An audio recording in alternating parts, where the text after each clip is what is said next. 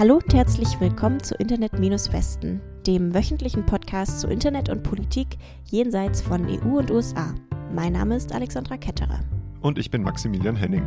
Heute sprechen wir über eine neue Valomat-App für TibeterInnen, ein Verfahren gegen Facebook in Südafrika, digitale Verwaltungsstrukturen in Peru und ein Gesetz zu Falschinformationen in Malaysia.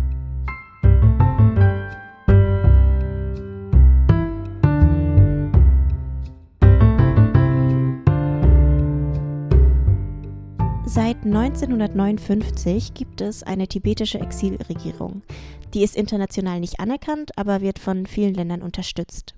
Vor zehn Jahren ist der Dalai Lama, das spirituelle und politische Oberhaupt, von seiner politischen Führungsrolle zurückgetreten.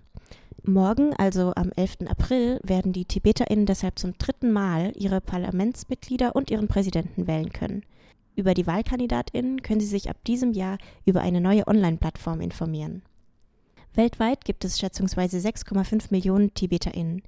Die Mehrheit lebt in Tibet, es gibt aber auch eine große Exilgemeinde in Indien, Nepal und in westlichen Ländern, zum Beispiel auch in der Schweiz. Dort haben sich eine Gruppe Exil-TibeterInnen Gedanken darüber gemacht, wie man die global verteilte Diaspora mit Wahlinformation erreichen kann. Rauskam die Smart Vote Tibet App. Die kann man sich so ein bisschen wie ein Valomat vorstellen.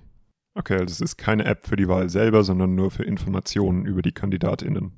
Genau, die KandidatInnen, die sich für die Wahl aufstellen, beantworten die Fragen zu zum Beispiel Klimapolitik oder Sozialpolitik und danach können die WählerInnen die gleichen Fragen beantworten und werden so mit einer Kandidatin, der oder die ihre politische Meinung vertritt, gematcht. Solche sogenannten Voting Advice Applications können ziemlich mächtig sein. Die WählerInnen lernen bei ihm etwas über die KandidatInnen und gehen auch wahrscheinlich dann auch wählen. Aber vielleicht noch wichtiger ist, dass solche Plattformen helfen können, die Machtverhältnisse zwischen benachteiligten und privilegierten KandidatInnen auszugleichen. Die politischen Positionen der Kandidatin werden dazu auch transparent und vergleichbar kommuniziert, sodass sie nicht nur gegenübergestellt, sondern später auch zur Rechenschaft gezogen werden könnten. Einer der Hauptvorteile des Systems ist außerdem, dass die Kandidaten keiner Frage ausweichen können und ihre Meinung äußern müssen, auch zu Themen, die in der tibetischen Gesellschaft heikel sein könnten, wie zum Beispiel die gleichgeschlechtliche Ehe. Okay, das klingt alles sehr gut. Lief das alles auch in Wirklichkeit so flüssig? Nicht ganz. Es gab bei der Durchführung auch einige Probleme, zum Beispiel aufgrund von fehlenden IT-Kenntnissen oder auch dem fehlenden Willen der Kandidaten, ihre Position so transparent zu machen. Ein weiteres Problem ist außerdem, wie all die Menschen auf die App aufmerksam gemacht werden könnten, da zum Beispiel Infrastruktur in ärmeren Gebieten wie in Indien nicht viel hergibt und in Nepal die TibeterInnen auch von chinesischer Zensur betroffen sind. Und gibt es Zahlen, wie viele Leute die App tatsächlich nutzen konnten oder ge tatsächlich genutzt haben? Ja, da gibt es ganz interessante Ergebnisse. Für die Vorwahl im Januar legte rund die Hälfte der Kandidaten ein Smart Vote-Profil an. Bei rund 80.000 zur Wahl registrierten Personen hatten das Tool bis zum 7. April bereits über 7.400 Wahlempfehlungen abgegeben. Allerdings zeigen erste Auswertungen auch eine einseitige Beteiligung der im Westen lebenden Tibeter innen vermutlich aufgrund des leichteren Internetzugangs. In Südafrika läuft momentan eine Verhandlung gegen Facebook. Eine im Auftrag der Regierung entwickelte Plattform für Kontakt zwischen Bürgerinnen und Behörden beschuldigt das Unternehmen, ihren Zugang zu WhatsApp beenden zu wollen, um die angebotenen Dienste selber anbieten zu können. Dagegen ist GovChat vor das südafrikanische Wettbewerbstribunal gezogen. Warum ist diese Plattform denn generell auf WhatsApp? GovChat betreibt auf WhatsApp einen Chatbot, mit dem BürgerInnen Kontakt zu den Behörden aufnehmen können. Wer kein Smartphone hat, kann den Chatbot auch per USSD-Nachricht erreichen. Das ist ein Nachrichtenprotokoll, bei dem im Gegensatz zu SMS Nachrichten in Echtzeit verschickt werden. Damit hat sich die Plattform an NutzerInnen von Feature Phones, also nicht Smartphones, gewandt, damit auch diese so direkt mit der Plattform interagieren konnten. Eine eigene App hatte GovChat bisher nicht, hat aber jetzt nach Beginn der Verhandlungen eine gestartet, um von WhatsApp unabhängiger zu sein. Okay, und was war das Problem mit WhatsApp? Laut Facebook hat GovChat gegen die Nutzungsbedingungen der WhatsApp API verstoßen. Laut denen dürfen nicht mehrere Behörden das gleiche Zugangskonto für die API nutzen. Genau das habe GovChat aber getan und auch nach wiederholter Aufforderung nicht geändert. Deshalb müsste es von der Plattform entfernt werden. GovChat sagt dagegen, dass Facebook nur ein anderes Unternehmen bevorzugen will, das ebenfalls ähnliche Leistungen anbietet. Mit diesem Unternehmen namens Präkelt, einem Ex-Partnerunternehmen von GovChat, habe Facebook eigene Geschäftsbeziehungen und wolle es deshalb bei WhatsApp bevorzugen. Facebook nutze seine gewaltige Marktvormacht hier offensichtlich aus, so GovChat. Dass große Internetplattformen ihre eigenen Produkte bevorzugen, ist jetzt kein neuer Vorwurf. Besonders Amazon geriet öfter in die Kritik, weil es zum Beispiel seinen Suchalgorithmus so veränderte, dass eigene Produkte zuerst auftauchten. In der EU soll der geplante Digital Markets Act gegen solche Praktiken vorgehen. Plattformen dürften dann zum Beispiel nicht mehr die von HändlerInnen generierten Daten nutzen, um diesen Konkurrenz zu machen. Das hilft aber natürlich nicht, wenn die Plattformen ihre Konkurrenten entfernen, sobald sie die generierten Daten genutzt haben. Und wie ist der Stand von dem Gerichtsverfahren jetzt? Das südafrikanische Wettbewerbstribunal hat jetzt letzte Woche geurteilt, dass Facebook den Chatbot von GovChat erstmal nicht von WhatsApp entfernen darf. Das gilt sechs Monate oder bis die Verhandlungen vorbei sind. Bis dahin darf GovChat aber auch seine Angebote auf WhatsApp nicht weiter ausbauen. Es wird also alles auf dem bisherigen Stand eingefroren. Dabei hat das Tribunal besonders darauf hingewiesen, dass BürgerInnen momentan durch GovChat auch Informationen zu Corona erhalten und dass die wegfallen würden, wenn das Unternehmen nun auf einmal von WhatsApp entfernt würde.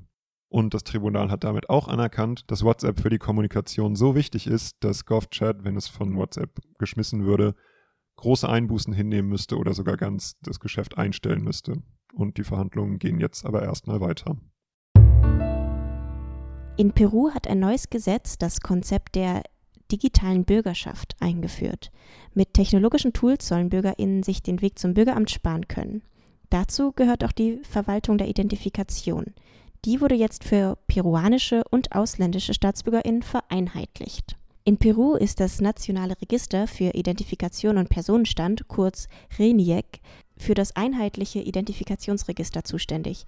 Mit den dort ausgestellten digitalen Zertifikaten sollen Menschen sich in Online-Interaktionen ausweisen können.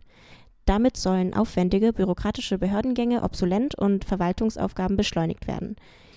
Carol Elisa Chiores Santaya, Expertin in digitalem Recht, sieht den großen Vorteil der Verordnung in der entstehenden Interoperabilität der Verwaltungssysteme weltweit und auch innerhalb Perus, wie sie im Interview mit Lex Latin erklärt. Gibt es da in Peru neben diesen elektronischen Zertifikaten noch andere so technologische Tools? Es soll auch ein digitales Bürgerportal eingeführt werden, eine Art Online-Bürgeramt. Man kann da zum Beispiel die Geburt des Kindes anmelden, beglaubigte Kopien von Urkunden, also Geburtsurkunde, Hochzeitsurkunde oder ähnliches erhalten und aber auch einsehen, welche Unternehmen oder Personen Daten von einem wann angesehen hat. Okay, und wie zugänglich sind diese Tools? Um das digitale Zertifikat oder auch das Bürgerportal nutzen zu können, braucht es ziemlich spezifisches technisches Know-how. Man braucht zum einen einen Smart Card Reader, ein Microsoft 7, 8 oder 10 Betriebssystem und dann auch noch das Java Runtime Environment. Okay, das klingt nicht niedrigschwellig. Ich meine, was ist mit den armen Linux-UserInnen? Ja, laut der NGO Hyperderecho wäre der Prozess der Konfiguration, Installation und auch des Zugriffs auf diese Informationen für eine durchschnittlich medienkompetente Person ziemlich kompliziert. Santaya hebt auch hervor, dass neben dem technischen Know-how bessere Telekommunikationsinfrastruktur für die Bevölkerung hergestellt werden muss. Ärmere Bevölkerungsgruppen und auch Gebiete benötigen besseren Zugang zum Internet, damit sie diese Verwaltungsangebote überhaupt nutzen können. Ja, und wie sieht es aus mit der Sicherheit? Gibt es rechtliche Sanktionen, wenn die Daten nicht ausreichend gesichert werden durch die Behörden? Santaya und Tipa Derecho scheinen das Sicherheitsversprechen der Regierung als glaubwürdig zu empfinden. Peru hat ein Datenschutzgesetz, Unternehmen und Einrichtungen, die Daten sammeln und verarbeiten, müssen Verschlüsselungsverfahren und die Sicherheit der Daten garantieren. Die nationale Datenschutzbehörde kontrolliert das Ganze und verhängt, wenn nötig, auch Geldstrafen. In Malaysia gilt seit zwei Wochen ein neues Gesetz zu Falschinformationen. Damit stehen bis zu sechs Jahre Gefängnis und 100.000 Euro Strafe auf das Unterstützen von Falschinformationen zu Corona oder über den im Januar im Land ausgerufenen Notstand. Wie andere Gesetze seit Beginn des Notstands wurde auch dieses hier ohne Zusage des Parlaments durchgesetzt. Das hat die malaysische Regierung auch nötig, denn seit einige Abgeordnete die Regierungspartei verlassen haben, kann sie sich nicht mehr auf ihre Mehrheit im Parlament verlassen. Ein Minister hat aber den Vorwurf zurückgewiesen, dass der Notstand deshalb und nicht wegen Corona ausgerufen wurde. Solche Behauptungen würden außerdem jetzt gegen das neue Gesetz zu Falschinformationen verstoßen, sagte er. Okay, wow. Also Kritik am Notstand verstößt gegen das Gesetz zu Falschinformationen? Ist schön, nicht wahr? Das haben sich auch OppositionspolitikerInnen und NGOs gedacht und eine ganze Liste von internationalen Organisationen hat das Gesetz verurteilt. Die britische NGO Article 19, zuständig für Meinungsfreiheit, und die koreanische Open Net Association haben zu dem Gesetz gesagt, es sei, Zitat, grundlegend fehlerhaft, unnötig und fundamental unvereinbar mit dem internationalen Menschenrecht. Eine Sprecherin von Human Rights Watch hat das Gesetz unüberlegt genannt und die Regierung aufgefordert, gegen Covid mit korrekten Informationen und nicht mit Strafverfolgung vorzugehen. Du hast ja am Anfang gesagt, sechs Jahre Gefängnis auf Unterstützen von Falschinformationen. Was genau heißt das und was steht da sonst noch drin? Also für das Verbreiten von Falschinformationen zu Corona oder zum Notstand an sich gibt es bis zu drei Jahre Gefängnis und 20.000 Euro Strafe, umgerechnet natürlich. Die sechs Jahre und 100.000 Euro stehen auf die finanzielle Unterstützung von Falschinformationen. Die Strafe steigt außerdem noch höher, wenn Verstöße fortgesetzt werden. Dazu kommt natürlich schon mal der Knackpunkt, was sind denn Falschinformationen? Laut diesem Gesetz alles zu Corona und eben dem Notstand, was ganz oder teilweise falsch ist.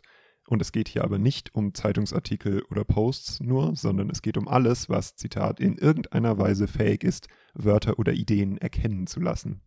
Okay, das ist ja extrem vage. Ja, äh, in der Tat. Und es geht auch noch weiter mit den wunderbaren Bestimmungen. So dürfen die Sicherheitsbehörden zum Beispiel zur Durchführung des Gesetzes uneingeschränkt auf Computer oder Handys zugreifen. Sie müssen dafür dann auch Zugriff auf die äh, notwendigen Passwörter bekommen oder dürfen Geräte entschlüsseln lassen. Und noch besser, sie sind dabei immun gegen Strafverfolgung. Es kann also eine Polizistin an deiner Tür klingeln, dich ohne Haftbefehl festnehmen und deine Wohnung durchsuchen, dich ins Gefängnis stecken und dein Computer und dein Handy auseinandernehmen und röntgen und du darfst nichts dagegen machen. Wow, okay, das klingt ja richtig rigoros. In der Tat. Die Polizei kann außerdem Unternehmen oder Personen befehlen, im Zusammenhang mit dem Gesetz benötigte Informationen auf unbestimmte Zeit zu speichern.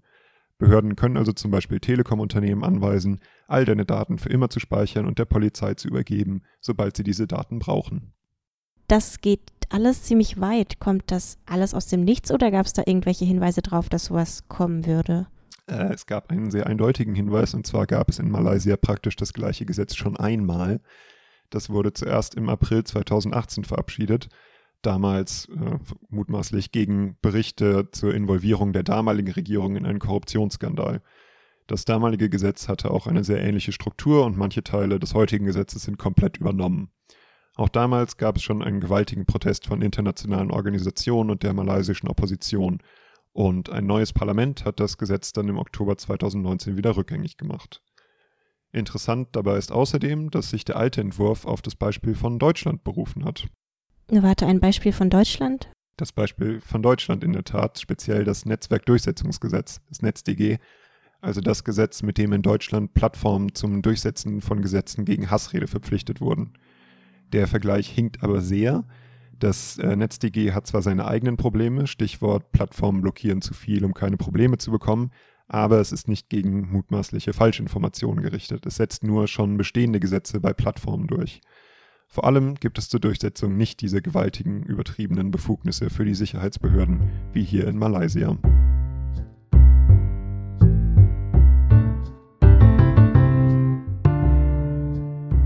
Das war's für diese Woche mit Internet-Westen. Internet-Shutdowns und Sperren von Websites gab es diese Woche in Myanmar. Soziale Medien haben Accounts in Georgien und Südafrika gesperrt. Alle Links zu den Quellen in dieser Folge findet ihr auf unserer Seite internet-westen.de und auf unserem Twitter-Account at-westen. Recherchiert und gesprochen haben Maximilian Henning at Zarasofos auf Twitter und Alexandra Ketterer Twitter-Account at aliana-k. Die Musik in dieser Folge wurde produziert von David Breckerbohm at Breckerbohm auf Instagram. Bis nächste Woche.